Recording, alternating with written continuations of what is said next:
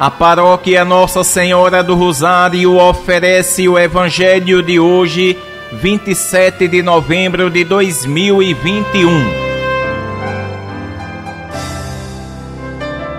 Proclamação do Evangelho de Nosso Senhor Jesus Cristo, segundo São Lucas, capítulo 21, versículos do 34 ao 36.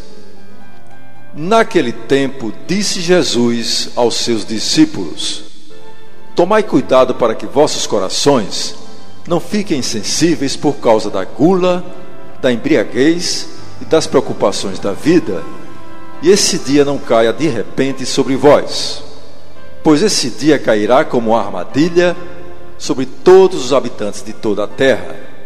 Portanto, ficai atentos e orai a todo momento, a fim de teres força para escapar de tudo o que deve acontecer e para ficardes em pé diante do Filho do Homem. Palavra da salvação.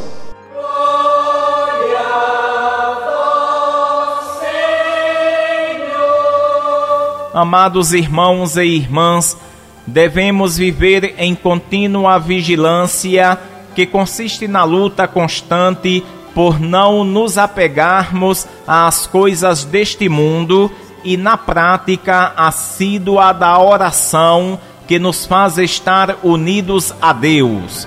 Se vivemos deste modo, aquele dia que não sabemos quando será para nós de alegria e não de terror, porque a nossa vigilância terá como resultado as nossas almas prontas para receber o Senhor.